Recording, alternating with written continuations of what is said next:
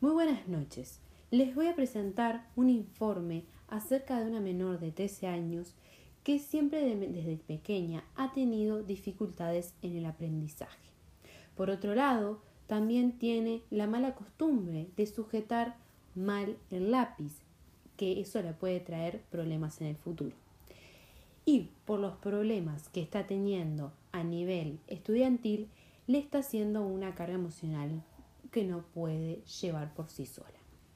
Entonces, por estas razones, se decide llevarla a un psicólogo, un psicopedagogo y un psicomotricista. Las dificultades que está teniendo en su estudio son un bajo nivel de comprensión lectora. También presenta dificultades en cuanto a la velocidad lectora en comparación a la gente de su edad. Y también tiene anticipaciones erróneas que en su mayoría no logra corregir. En la escritura presenta errores como por ejemplo sustituir la B con la V, la S con la C, la S con la Z. También tiene un nivel muy bajo en la producción de textos. Lo que le sucede es que ella tiene una idea pero no la puede llevar a cabo solamente con la ayuda de algún adulto. De todas formas, cabe destacar que en la comunicación oral ella es precisa y acorde. Es una adolescente agradable y cordial. Todo esto lo puede intervenir un psicopedagogo, el cual lo puede ayudar a fortalecer en la, en la conciencia fonológica.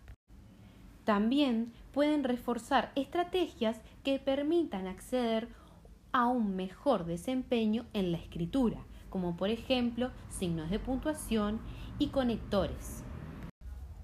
Por otro lado está la situación de cómo sujeta el lápiz. La postura en la cual posiciona es errónea, ya que a ella le comienza a doler, a poco tiempo de estar escribiendo, le comienza a doler la mano. También por el hecho de que hace mucha presión para esta situación se requiere de un psicomotricista, el cual la va a ayudar a cómo saber colocar correctamente la mano y también darle algunas herramientas para dejar de hacer tanta presión. Una de estas es en el lápiz colocar una goma especial para así de esta forma vas a saber cuánta presión está ejerciendo y así poder controlarla. También debe empezar a relajar la mano, así no tiene tantos dolores. Y en lo posible utilizar lápices blandos, B, 2B, ya que estos no es necesario ejercer tanta presión. Y por último, lapiceras de punta fina de gel. Por último, y no menos importante, a esta joven le está ocurriendo que al momento de tener una lectura en voz alta frente a sus compañeros, se siente intimidada y burlada, ya que ella no tiene una buena lectura fluida. Y también sentirse frustrada por estudiar y estudiar y luego tener malas calificaciones. Como está teniendo todos estos sentimientos, necesita hablar con un profesional. Este es el psicólogo, la cual la va a contener y va a ayudar para que ella de a poco vaya sintiéndose segura de sí misma.